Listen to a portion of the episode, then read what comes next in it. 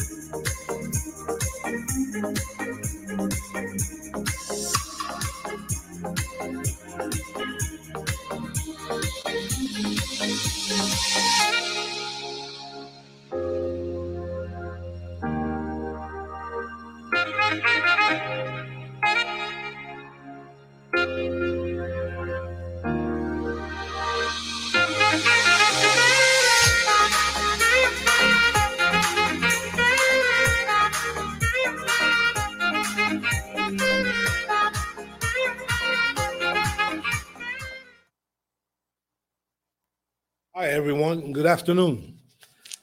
Um, I have a special visitor today, a member of the American Legion, post number three, Juan Castro, and uh, this brother here.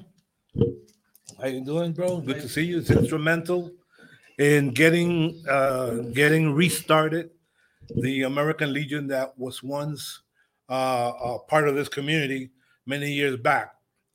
So um, Juan is also a um, an individual that's uh, avid in, in English and Spanish, and um, I invited him because he has uh, he's interesting to me. I see him as a as an individual that he knows the states well. He knows Mexico. He, he lived there for a while, and he's a retiree of the United States Navy.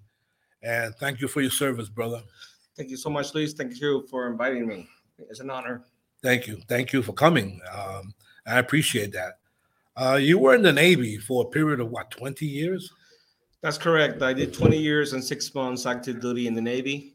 Uh, now live in Mexico. I retired from the U.S. Navy. Uh, came back to Mexico in December uh, 2014. So okay. I've been back for eight years now. Wow, wow. So yeah. you, were you raised in both countries, in Mexico and in the United States? Correct. So uh, I was born in Chicago, and okay. I my parents came back to Mexico uh, when I was a baby, and I grew up in the city here, uh, the city of Guadalajara. Uh, so you know it well. Correct. I, I, know it well, not as well as I thought. I, no, I I was here as a kid, so I knew okay. my I knew my barrio, I knew right, my area, right. so I didn't know the city really, not too much. And left till I went back to the states when I was 16. Oh, okay. And uh, so you came in when you were an infant, correct? And then you went back when you were sixteen. Correct. And, but the English is impeccable. Your uh, the, oh, my accent comes up too. So oh yeah. man, that's cool. That's yeah. cool. Yeah, uh, in a, in a way, um, uh, it reminds me of individuals like myself, born in New York, raised in New York, but our parents instilled in us that we should learn our our the language of, of their of their native country and I think it's very important, especially being bilingual. Kids don't know nowadays, or a lot of folks don't know, that to succeed in life, it's um, it's a plus to know more than one language. You become more more desirable and more, much more flexible, bro. Mm-hmm. So you were here. Um, you returned uh, uh at uh, 16 years old. You returned to the states. When did you did you join the Navy? What year? I was into the went to the Navy in 1994, June okay. 27, 1994. Uh, that's when I joined the Navy. Uh, Went to basic training and boot camp, boot camp in Great Lakes. Great Lakes. Great yeah, Lakes my grandson was there. He went through that. Yeah, it was uh, it was great. I initially I went into the Navy. Well, I went to three years and get out and and go to college. But Okay, those, those three years turned out to be twenty years. figure that. Check that out. Yeah. Yeah. Um, you made it a career. Correct. Yeah. Yeah, I'm sure that uh, that has helped you to also uh, uh, kind of shape the way you you think about life and the possibilities you have. 20 years, a U.S. veteran. Uh, did you see any combat while you were in the Navy? Were you in a combat area at least? Uh, yes, I was. I was deployed to Iraq in 2007 to 2008. That's interesting. I was uh, deployed as uh, an individual augmentee. We went there to support the army, Right. and I was in Tikrit, and I was in Balad, northern Iraq. I was attached to a uh, to a task force, and I was a support element. That, that's interesting. I never saw. I was in the Marine Corps. I never saw a combat. Uh, I worked in the brig, but those individuals that have seen combat and um, and know the, the perils of, of having uh, bullets or or 105s towards them, shot towards them, I got to give them a lot of credit, especially those that that return safe and sound. Uh, like many don't, because we have a lot of problems with uh, post traumatic uh, uh, war war casualties. Uh, but you know, I'm I'm glad I met you here. I met you at the American Legion, and it was really cool because um, uh, I see that you you established it pretty well. You got a beautiful home. Uh, you, you you're great. You you invite us to your house because we don't have a place yet. We're looking somewhere where someone will give us that that room. But you opened the doors to the American Legion, and it seemed almost like for us it was a blessing. Actually, it was a blessing because we were meeting in little, you know, little corners of Guadalajara. Um, while in the Navy, what was your MOS? What was your your main um, profession? So uh, when I went to the Navy in 1994, initially I was a, a aviation boatswain's mate, uh, aircraft launch and recovery Right. systems. I was re- deployed to Iraq and uh, I'm sorry to Japan. My first ship there was an aircraft carrier, the USS Independence, and I was I was part of the arresting gear uh, shop. Wow. I was uh, trapping aircraft as they were, Yeah. landing. Well, you the guy? Were you one of those fellows that, that uh, you're on the on the deck, and when the when the when the, and the jets come in, there's like a hook, and you Correct. were you part of that I type of Yes, so I was part of that. Uh, we worked above decks and below decks. right? Above decks are the green shirts, and there you see them in the movies or whatever. Right. And there's a there's a wire, and it gets pulled by the aircraft when they land. And underneath, there's a hydraulic system, it's giant, and we operate that underneath and uh, above deck. It, it looks dangerous though because they come at a high speed. Correct. It was uh, it was very dangerous. It was very uh, hard work. It was very monotonous. It was it was it was rough. Wow. But I, you know, I, I survived it. I hear you. No, I'm going to talk to you later on Yeah. about that because I've always been intrigued the way those jets zoom in. I mean, they, they do lower their velocity when they're approaching, but still, they're pretty fast, and they get hooked. That that's that was that's fascinating to me to see it on on TV and in movies is really fascinating. Uh, so you say you were stationed in Japan. One one place was Japan. This is all off the coast of these countries or inland. No, I was inland. I was in uh, the base is called Yokosuka Naval Base. The base has been there since World War II, and it was it was near it's near Tokyo. Correct. I was there for four years. Did uh, on your tour overseas? Were you ever in the Philippines? I visited the Philippines Okay. on, the, on, a, on a ship. We pulled into Manila Bay. Right. and it was great. Good times out there. Yeah, that was one of the things I regretted not visiting the Philippines. I was in Okinawa, Yeah. uh, but a Philippines area was telling me you need to go there, man. You It know, was a lot fun. It was Thailand too. It was all over the Pacific, Thailand, uh, Singapore, uh, Australia. That's cool. Man. Guam. So you've seen the world, bro. Yeah, I've seen a lot. Yeah. Over 35 countries, 36 countries, I think. Let me ask you something, and this is personal. uh, in reference to what I uh, what I love writing books.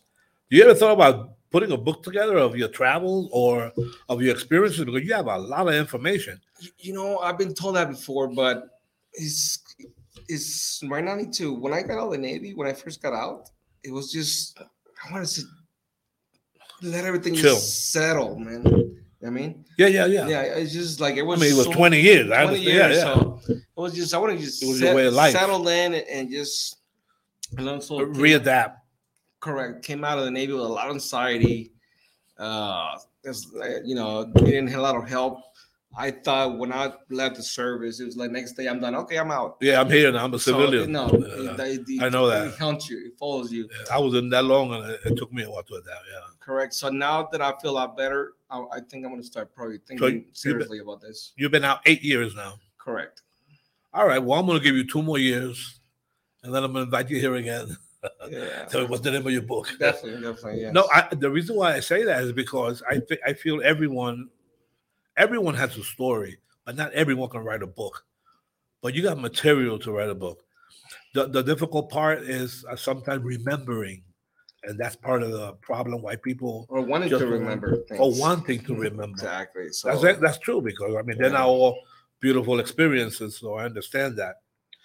Um, what in, in while you were in the Navy, what specifically would you look at today and say that that was a great accomplishment? My 20 years there, whether you worked somewhere, whether you you did something, whether you were shipped to a locale that you always wanted to go, what stands out in your mind as being the the uh, for you most memorable, positive that is, not not negative. Okay so The one- people, the food, I don't know, the country. Right, I know exactly what you're saying. Um, you know, one one thing about the military, you know, this he always challenges you. It doesn't stop challenging you. It, it always goes the next step. Right. Always up something next round. Yeah, the next uh, uh, You can't program. rest. You yeah. can't rest. They won't let you rest, and that's a good thing. You know, by my la- my last tour in in the Navy was in uh, Europe. I worked for the commander of Naval Forces Europe in Africa, and also a NATO NATO asset. And I was working at the operational level with the admiral, not at the tactical level. And that was an eye opener experience working with very intelligent people. Uh, and and it was I was I was deployed to to do uh, contingencies for presidents, travel to Africa, the Middle East, and Europe, and, it was an eye opener. Wow. It was it was very uh, seeing the world in a different perspective. Exactly. And I I was also standing watch at the uh, at the uh, operations center for uh, Navy, the Navy down uh, Naples, Italy. I was an assistant battle watch uh, uh, commander, uh, and I got to see a lot of stuff. A big, big picture. You know, we had mm. giant screens like in the movies, and we had we see Africa, we see Europe, and we, I was able to see. That's amazing. And a lot of the Just stuff, like in the movies, man. just like in the movies. And that was classified, a lot of the stuff. But it was, I mean, I would walk into work and what's going on? Oh, we're doing this, we're doing that. It's like big picture. It was, it was, it was, Yeah. it was an eye opener. your eyes on the world to say that. Correct, correct. And and dealing with the level of caliber of people intelligence and the, the oh my what I had my hands on, it was uh I can tell you an experience when I was at the uh Yeah. at the I was assistant battle watch uh the uh, operations center. right. uh, I got a call one one time from uh, the Coast Guard, the Italian Coast Guard, requesting assistance for a, a boat that had run adrift with immigrants. So I had to coordinate a rescue operation for uh, between three different countries: Italy, the United States, and and two uh, northern North Africa. North African country and and Malta. So we had was dealing with three different countries, three different embassies, and, and we made it work. We would Yeah. rescue these people. I was actually was. uh, I was actually coordinating. I was actually moving ships from from one like a Lego. They're like move here, do this, call call the call the embassy here, the, and it was like, whoa, I did this. Yeah, yeah. And I couldn't believe I was doing that. That- yeah. Some kid that used to grow up here in Mexico, like you know, it's, it's those Over here moving ships around in the Mediterranean. Exactly. So that was that was like whoa. I, That's I'm great, man. Yeah, yeah, yeah. I got stories like that. I got more. Great, great. you know, and during the uh, uh when I was at the uh uh the Arab Spring, when the, Yeah. the whole thing with Gaddafi. Oh yeah, you then, were doing that period. I huh? was uh, like involved in all of this stuff, and it was just from the perspective, it was just different. Looking at things from ten from ten thousand feet.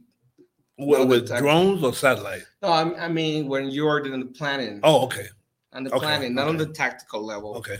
and it was just. I can't believe I'm, I'm part of serious. this. I'm like I'm part of this. I mean, we get calls calls from the Pentagon and and things like that. Those are those are That that was something like whoa. that is amazing. That's Yeah. amazing because uh, you you have to you, you got to be sharp.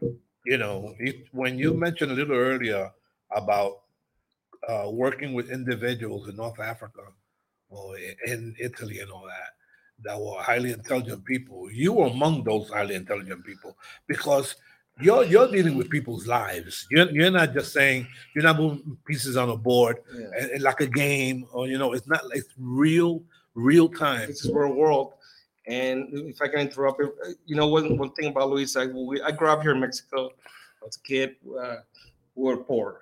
So I had nothing. It was like, but then I was able to, I don't know how I made it there.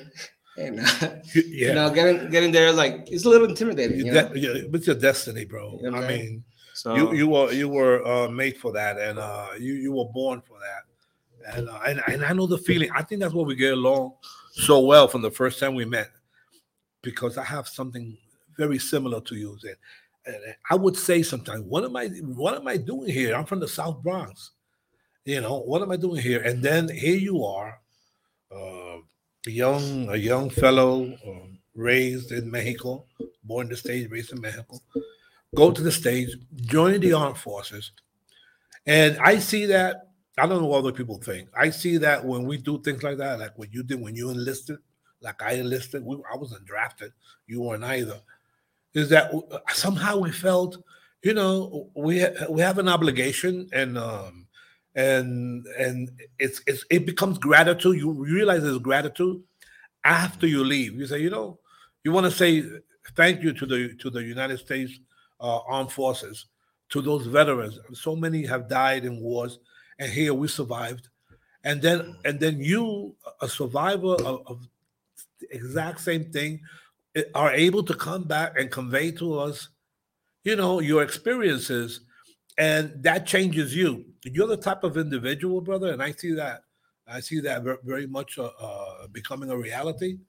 That you can go to schools and, and talk to kids. Say, you know, yo, yo me crié aquí. I was I was raised here, man. You know, correct. don't, don't give up hope and and and life is before you and and take chances sometimes you got to make decisions that not everyone's going to agree with you i'm sure that for you it wasn't just a oh i'm going to join the navy today and see what happens it, there was a serious things perhaps that happened before you joined that told you you know what? Let me see what this is about. Like you say you for two years you initially or four years? Three years in Three years. Yeah, but you stay 20 correct. Yeah. yeah so th- right there man that's you right there. That- Yeah. that's your decision. Just getting like what you mentioned somebody else told me that you need to go out and talk to kids and stuff like that. Uh you know a lot of it is anxiety kind of just keeps you in your safe zone. yeah yeah when you want to be in a little bubble man when i first got to mexico i was i was locked in in my in my room a lot and barely left my house you know it's it was i don't know it's getting out talking to people it, it took me a while and it's still to this day yeah you know, going out to a shopping mall in certain parts of the city, you know, it, it's just, it, I don't know. It's Yeah. not that easy. It's not that easy adjusting back. And my family members trying to get back in. They thought I was a kid that I left 20 years ago, or whatever. I was at 16. I was a kid. No, Yeah. that kid is gone. Yeah, yeah. And they, they, they, adolescent. so they need, they learn to uh, get to know me again as a man as a man. and as a veteran. And I was the youngest. I was the youngest of my family Yeah, too. look so- at that. yeah. Yeah, you uh, um, but but it it's a. I feel our families, uh, they see it as an honor that uh, we participated and we came back, regardless of what our views are about war and not war and and all that. we really are. I believe we really are peace-loving individuals be- because we don't come from violent families. We don't come from violent background, and sometimes, perhaps, what happened to you, what happened to me, I saw a way out. I saw, I saw a, an opportunity, perhaps.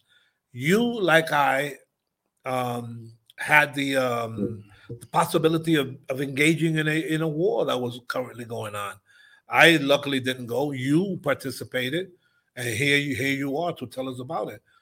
So it's not an easy thing. And then to come back, survive that, come back, and share that with the world. It, you're not going to do it overnight, but I I, uh, I I see you have the, that potential, and with the children and maybe a book later on. Who knows? You know, that's really up to you but you it's there. I mean, if you're ever looking for something else to do, it's there. Um, do, do you have any advice for the um, kids, like those that are listening, those that those that understand? Because there's a, quite a few kids in Guadalajara and in Mexico that learn English in school, and they want to learn English. What would you say to those kids? How would you, how would you not summarize, but how would you tell them? You know, like, you know, don't be afraid and um, just take a chance on life. I really don't know what the words are. I'll tell you right now. Okay, that's exactly what you're saying. When I was here, when I was a kid here in Mexico, you know, when I was playing soccer in the street, I was never the one that got picked. I was the last guy that got picked, man. On the team? On the team. Like, oh, I wasn't never good at never good at sports. Not the smartest guy in, school. Okay. But one quality that I, I inherited from my mom was like being constant constant. I mean, I, I, I set a goal and I said, I'm going to do this. And I did it. I stuck with that. I stuck with that. I stuck. Persistent. And I, and I persistent. Be persistent. Like I always said, I'm not never the strongest, never the smartest guy, but I was always persistent. And don't let, there's going to be many distractions in life. Quote unquote, easy routes, shortcuts. Right. Don't take those shortcuts. They're traps. Exactly. They they might seem like they, no, it's gonna take you the easy place. way. No, it's not. There's no easy way in life. No easy way. There's nothing like hard work and being constant in your goals. Yeah. So don't let nobody tell you you can't do this. You're not smart enough. You're not strong enough. You can't do it. I mean, yeah. that's what I have. Yeah, that that's actually um, that's one of my models. I reckon uh, when people, when I was growing up, they were asking me, uh, why are you doing that for? Uh, and and and their their what really irked me about them when they said when they would say something like, "If I were you, brother, you're not me, man. If I were you, no, you're not me. You don't think like me. You don't act like me. If I think there's an opportunity, if I think there's a way of of, of making doing something better for myself, then I'm gonna I'm gonna go ahead and do it because." I'm sure your parents were behind you when you when you when you joined the uh, the uh, the Navy. I mean, perhaps they were a little bit sad that you were leaving, but surely they must have thought that's what he wants to do. He wants he wants to, you know, do something different. Maybe spread his wings. Maybe see what other experiences he can have out there in the world. I'm sure your parents thought something similar. This is what I'm assuming, though. Yeah, correct. I mean, getting out and just like you said, spread your wings and go out there and and during your your your, your trajectory, you're gonna find it's not gonna be easy, but there's gonna be people out there that, that they're not gonna like you just because who you are, yeah. the way you talk. They, I encounter many it many people you. that, that follows you. It, it follows you but they, I also encounter great people on my, exactly. my journey. Exactly. Great people. I'm talking about when I was a dishwasher in the U.S. Um, the, the store manager, I remember his name was Luis, just like you, and Puerto Rican too, and and and he was a great man. He encouraged me, and I found those mentors along the way, exactly. even in the civilian world. And and when I was in the military, I found great mentors, great people. It, it, I mean, one thing about the Navy is in the military, you you bring all kinds of people from society, yes. and you bring some bad ones too. Trust me. But then you bring some bring some brilliant, very nice, very good people. Yeah. And you gotta take that and, and hold on to those and and, yeah. and, and, and and you know learn from them. Learn from them. You know, it's not gonna be easy. I made mistakes along the way. I tell you, I made my mistakes, but Uh, But in the long run, man, you Yeah. you, you came out on top. I came out on top, but it, it was you're gonna make mistakes, you're gonna fall, but you gotta keep going. Yeah, I like that. I like that because you you you talk about it, but your life is that you have demonstrated that that you you came out uh, to use a maybe too big of a word, victorious. You came out you came out the way um, that your life now you can adapt if and when um, that moment comes that you're really tranquil, you know, with all the other experiences in your background and in your past. When that time comes, you're ready for it. Uh, it's difficult for individuals to understand who we are, where we come from. And I think part of this format, like when I invited you, is so that people can see it. We come from diverse backgrounds and we have accomplished things that many, like you said, you know, why you're doing that? Why you bother? You can't do it. You don't qualify. I heard that. I heard that many, many times in my in my own career. So yeah, I understand exactly where you're coming from. The when you were in the in the in the Navy, uh, the uh, what surprises me is that the discipline. Well, that's 20 years that you, you have to you have to be in shape. I mean, one way or another, they're not going to tolerate lazy people. And then working on a on a vessel, working on a, on a aircraft carrier, you got to be in tip tip top form, physically and mentally. W- was that challenging? Did you did every day you said, "I hope I can do this today," or did you say, uh, "I'm ready. I've been trained enough"? You know what, Luis? I tell you what, the truth, man. There was times when I wanted to go UA. Okay, I thought about it. It was for it was rough. I that's AWOL for the army guys. AWOL, yeah. It was it was rough. I remember in port working uh till 10 o'clock at night in the train back to Tokyo and just taking a couple to, into my girlfriend's uh house and Right. just taking a shower and knocking out, coming back to the ship early in the morning and doing All it all again. over again in port. And it was rough. It was rough, man. It, it was you know how it is back at was you know you you can't complain. You complain is, is worse for you That's right. Do, do this and shut that, you know, Follow orders. follow your orders and you, you know, nobody told you to join the Navy. Nobody put a gun in your head. Right. Exactly. it- exactly. It, is, it's it, it was rough. There was also some great people there. I remember some great people. Uh, but it was rough. It was I was very young, uh, very mature still, and and but I I just I was a I'm not a quitter. Yeah, but you grew up in the. I grew up in there. I was I was not a quitter. I was it was rough, That's but I great. never quit, man. I was like I was there, man. You thought about it. Yeah, I thought about it. I thought like, man, I to. What happens if I go UA? No man. You know, but I'm glad I never did. Some other guys did. yeah, Unfortunately, um, some guys. Uh, even that's from even from basic training. You got people like, oh, I don't want this. I'm, they jump the fence. And, and it was rough. It was rough. And after after a while, you invest so much time in the Navy, and you go up in rank, and you learn. To, you know, you learn your ways. But it, it- nobody had it easy. Nobody had it easy in the military. Uh, we all. It was all. It was challenging, and it still is for everybody that's serving right now. And God bless you if you're out there serving Yeah. in the military definitely. taking my spot. what um uh, when and and now let's talk about the other part, the other side. When you when you got liberty, when you got a chance to, it, it- you probably didn't get you know uh, weeks off, but those times that you were at port and you were at liberty in town, or did you visit uh, historic places in the, or, you you were too focused on your job that you just hung around? You know? Oh no, no, definitely, definitely. I mean, I remember my on, the ship, my first my first deployment on the ship went to Hong Kong and Thailand. I was really, I was, no, that was a great time. You know, I was getting out in whoa, Hong Kong and Thailand. You imagine? You know, and it was it was great liberty back then. Uh, we had a lot of freedom. It was an all male ship. Yeah. and we had a lot of freedom. We it was it was a great time. You know? Uh, I mean, you you Yeah. you look at that, you look at that, and when, when you think about where you came from, here you are in Hong Kong. I mean, my, my thing was I would mail a postcard to my mom everywhere that I visited and say, "Look, because of you, I'm here." I would always tell her. I'll So- tell you a story about this. Yeah. Uh, remember when I was coming back to Guadalajara when I, when I was on leave? I would come back like every two years, and I would tell my friends from my neighborhood that I was living in Japan, that I was in the Navy, I was traveling to Hong Kong. You know what? People didn't believe me. Back so you were making it up? Yeah, because there was no Facebook back then. yeah, well, so people were talking. no selfies. These guys is lying about. Stuff. Yeah, right. People were him. so and then I came back many years later. Would tell you were lying about it. No, man, I was, I was telling you.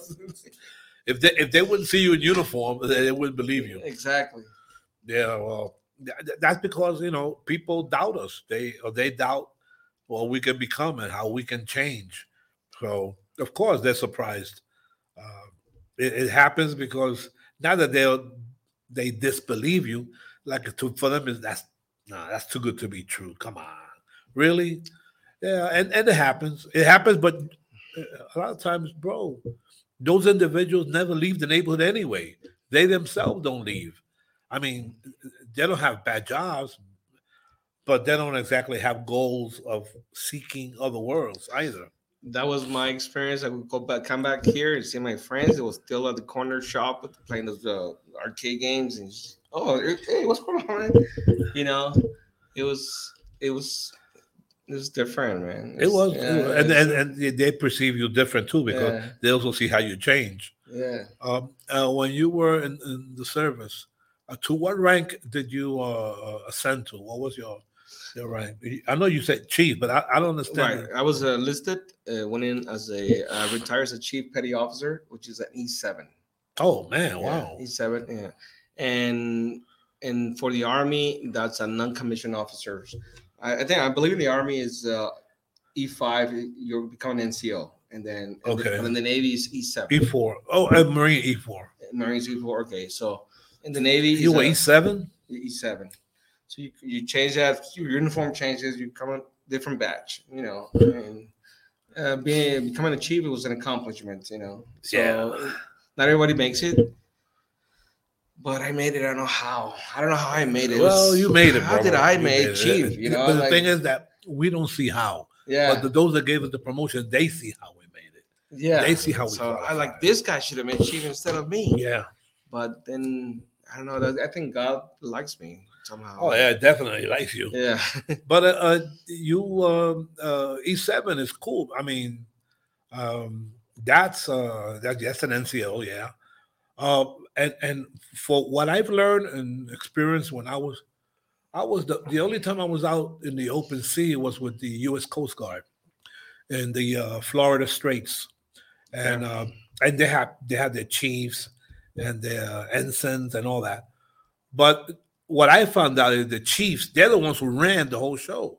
It's like in the army, the staff sergeants and and, and above, those are the ones that run that run the military. You have officers, of course, and then you have the lower ranking uh, soldiers.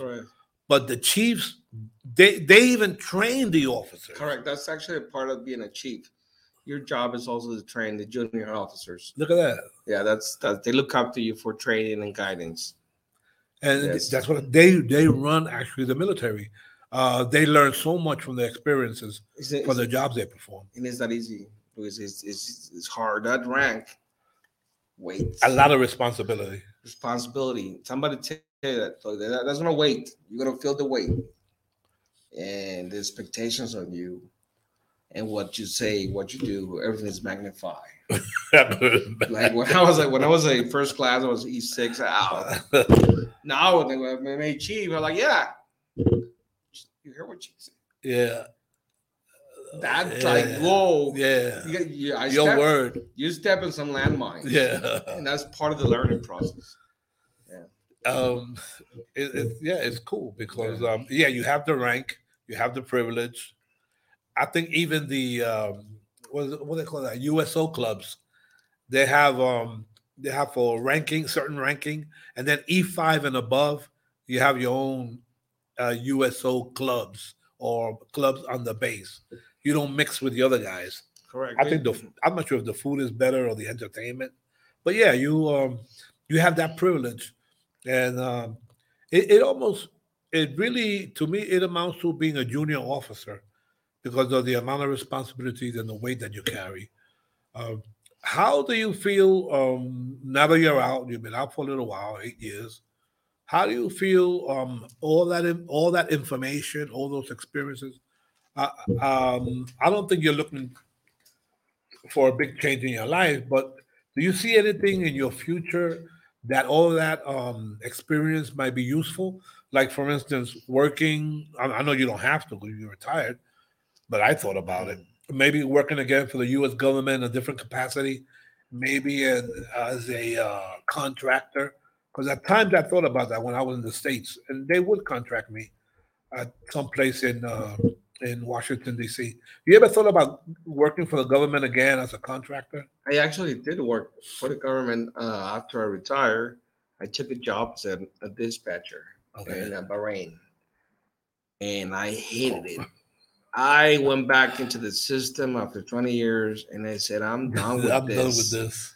This I feel like I was back in the Navy as an E1, and But you were away- civilian, right? I was a civilian. I was a GS. Away from home, in different countries, back in the system. Uh, yeah, I'm done. I'm done with this. I built my house. I want to enjoy my house, my family. Yeah. My mom's getting old. Right. I'm gonna go. And, my brother was like, "What are you doing out there, bro? You got a pension. Why, Yeah. why you go back? You know, what am I doing here?" I was I would be watching TV, like YouTube, watching videos of people in Puerto Vallarta, places I've never been. Yeah. Like why? Having a house in Mexico yourself. And then why am I out in the Middle East again? Uh, When I have a house, uh, there's some people out there enjoying. their retirement. They're retired, and I'm. A, and then that was an eye opener. I, need Yeah. I need to go back. I'm. I'm done. How long did you do that for? I was only one year. Yeah, and that was. I didn't like the job. I was like, thank you so much. I mean, you didn't really need the money. I guess you did it to do yeah, something I just did this something. and away from here. because I, I didn't know what to do. It's Right. like when you you're so institutionalized, Exactly. I understand that. you kind of want to go back to what you know. How, I- how long after you retired did you do that? I did that. I retired. Uh, was in 2016. Okay. I, two years after I retired. Okay. You know, I just wanted to go, kind of gonna go back to the system. You know, trying to find ways to go back into the system. But when I, I did, I'm glad I had that experience because that made me say, no, I'm done. I need to come back here, enjoy my house, take care of my mother. Yeah, You know. Yeah, I mean, I, I I went to that similar uh, experience not that long ago. Actually, I was told there was a possibility that maybe I can work at the border with the influx of uh, people crossing, and I I worked at the border and I worked asylum and refugee. I figured I can do that. I said, look, it's only thirty days. It was only thirty days, and the pay was great. I said, well, maybe I just buy a car right now with the money I make there, and and then I said when when things I had to wait for the approval. Uh, I said, man, what am I doing? Get back into that the the same role of wake up mm-hmm. in the morning and going to the office. No, I figured you're right. You're right. I mean, we should really enjoy. We served our mm-hmm. time.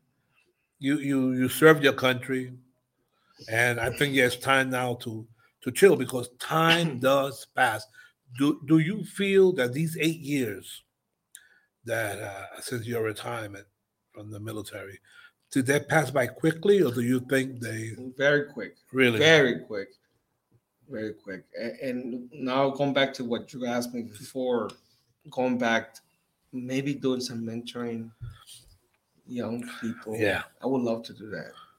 Find, find a way to give back to the Yeah. kids, to the young, finding that that way, niche, niche that to way be able get to get back in. They are, they are. Yeah, and you know, Yeah, getting out there and talking to people and young people and being a mentor. I would love to do that. yeah. You know, trying to find that niche.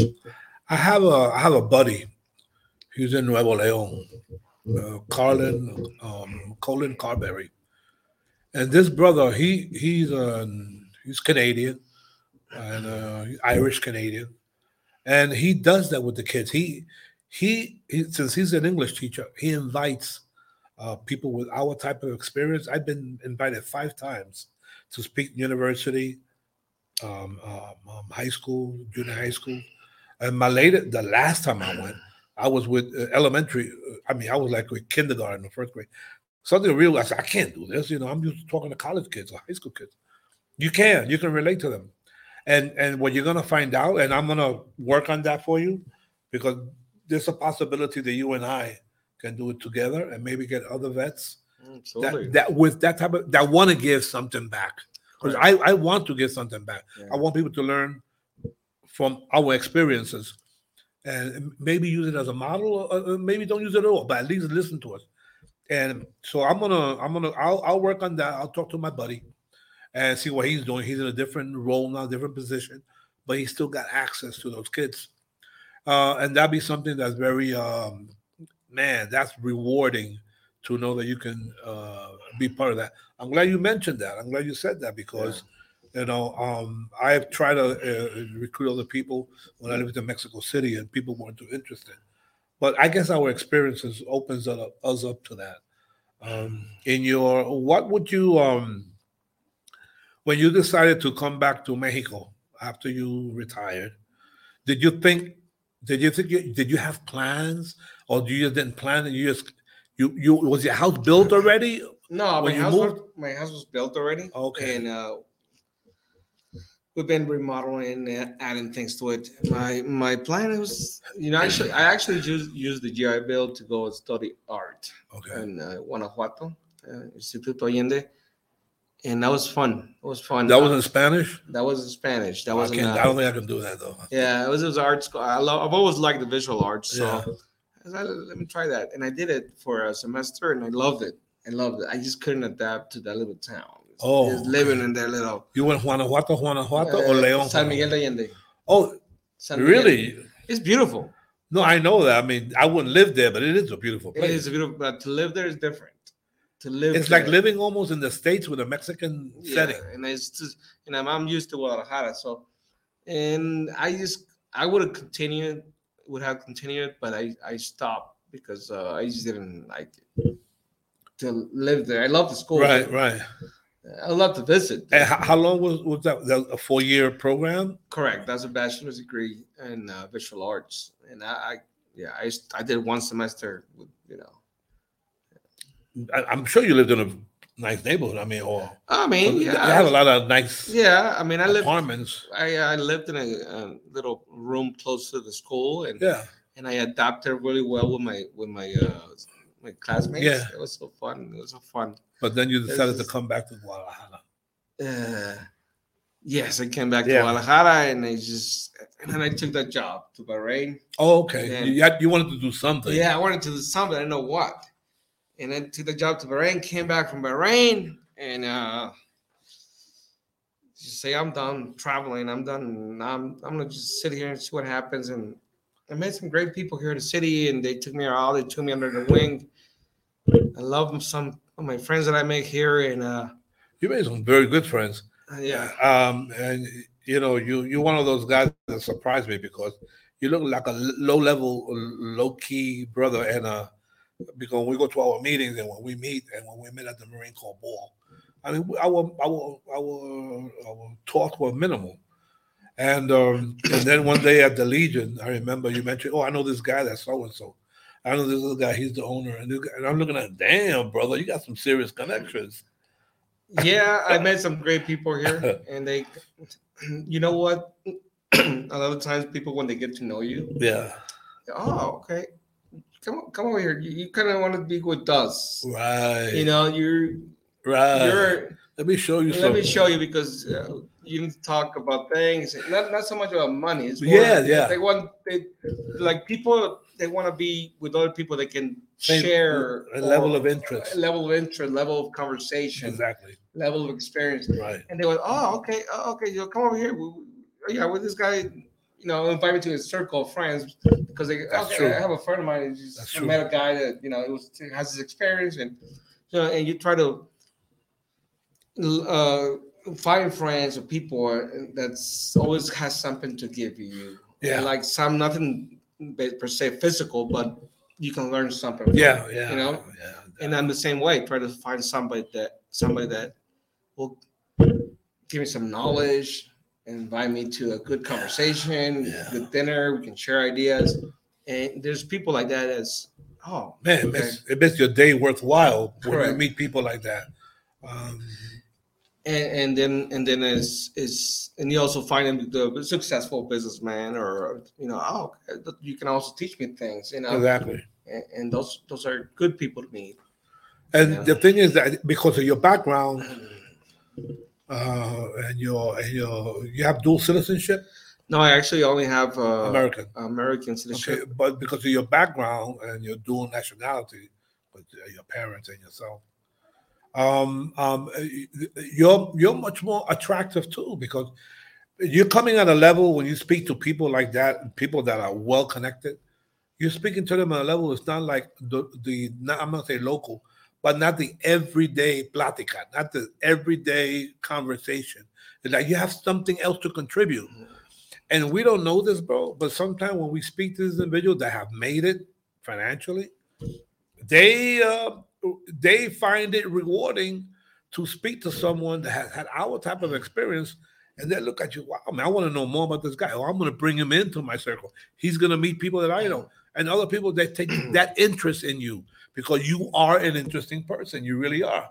I've met people here from other countries, from Canada and from Italy, and like, you know, we have, we don't have a lot in common, and these people are well established here, but because they heard that I came from the South Bronx or whatever, they said, "Man, but that's interesting how you got out of there and you're here and what you're doing," and and that I could. Those are the kind of rewards that um, later on in life, somehow, when things fall into place with what you want to do, those people were there always, and they fed you little bits of information, like little gold nuggets of information that you retain it, but then later on, for some mysterious reason, you can utilize them. You can utilize that knowledge that they imparted on you. And that's what you do also, because it's a two-way street. correct It's not always that we receive. At the same token, the same time, rather, we're giving out a little bits of who we are and what we are and how we function. And they see that as totally different than the everyday local individual that they deal with because it's it, they're, they're, they're in a job, they're in a uh, they're in a school, and I, I I like the fact that uh, that we we got to meet, that we got to know each other, because I I, I admire you a lot. I I was really impressed uh, when you told me the way you were saying, "Oh, you come to my house, yeah, little place," and I went to your place. I said, "Yikes, bro! This is nice, bro." Yeah, he said, "Yeah, well, I had to do a lot to get this." My mom and i we worked very hard to get that house yeah. and you know part of that i i uh my mom is listening god bless her it's been uh it's been her i'll take a picture of this it's so cool give me a second it, it's um I can't. hair drive her her genes are on me uh, she's always a go-getter Sí. And she was a yeah, kid Sí. and that she Exigente contigo. exigente Tú- go-getter Y hazlo bien. tenaz, and Yeah. go do it. You can do this. And I and I, I, I you know I heard that from her. And you know, God bless. Well, we, we, we're never blessed. sat and be like, no, we need to have more. We need to do more. We need to study more. We need to Sí. have a be- better looking house. Uh, you know, ambitious in a good way. No sea conformista. Exactamente. Yeah. No ser conformista. Right. My mom was the same Yeah. way. No seas conformista. yeah, Look for something yeah. better. There's there's out there's stuff out there, You but you gotta go. You gotta go and get it. And I understand that. And my mom was like that. You know, uh, I want to let you know that um, in this program, this is radio and and live. Okay. And I found out earlier. I was asking the locutor how um how how these messages come to us to this locale um from Alaska, from Argentina, from from Los Angeles. They hear it on the radio wave. They don't they don't see it through Facebook. Those are have whatever they use. The radio wave gets way up. See, and in other words, it, this is uh, transmitted and broadcast the way we see it now live, and we can see ourselves and later on and go up to YouTube. But additionally, other people listen to it; they don't look at it, and that's how those remarks, like "Oh, I like your program," "Oh man, that's cool," "That was a good guess," Oh, okay. And um, so we've been watching Alaska now, or what? right now we're live, and in a little while we'll go up to YouTube. Oh, wow. Okay. Yeah, and I like to see that feed. Oh, yeah, yeah. Well, right now this is us here. yeah, yeah. but um, it'll be out uh, as soon as we finish. Minutes later, it'll be out, and then that link you can forward it to other individuals. Oh, I'm gonna I'm gonna be inviting other people also, and that from different from different backgrounds. Uh, I would definitely love to have you back. I would really appreciate it if you ever can. I don't want to put you on the spot because we're on air. If maybe um, sometime in the future, you know, even if it's just one day a month, uh, I'm here Tuesday, at 3 p.m. You can sit as co-host. Uh, I appreciate your friendship. I, I love your level of of, of, uh, of intellect because with the job you had, that is a serious job. It's not fun. It's very demanding. It takes a lot of co- cojines to be there and do that. I mean, you gotta have, you know, you gotta have um, a good set of, um, yeah, yeah, whatever. I don't want to use any words that are, yeah. but but that, and I dig that about you, man. And the thing about you, bro, is that I get to meet that. We look at you and hey, fulano, Juan, hey, when I first first time met you, hey, bro, how you doing? Everything was cool. And little by little, we started like sharing. I go, this brother got to be on the program, man. I gotta have this brother on the program. Oh, thank you for thinking of me like that. and I think like, and I think for every individual, not just me, my philosophy is let let people find out who you are. Yeah. You don't have to show off. And you don't have to have degrees or did what I did. exactly. Do be They're nice, Be the best person you can be, human being. and let them find out who you are as a person. You know, you're You you're, know? you're you're you're adding, you're touching on something that I mentioned last week. Yeah. When my buddy interviewed me, he asked me, "What what do you want to leave behind? What's your philosophy?" Just be be good to people. Be good to yourself. Be good.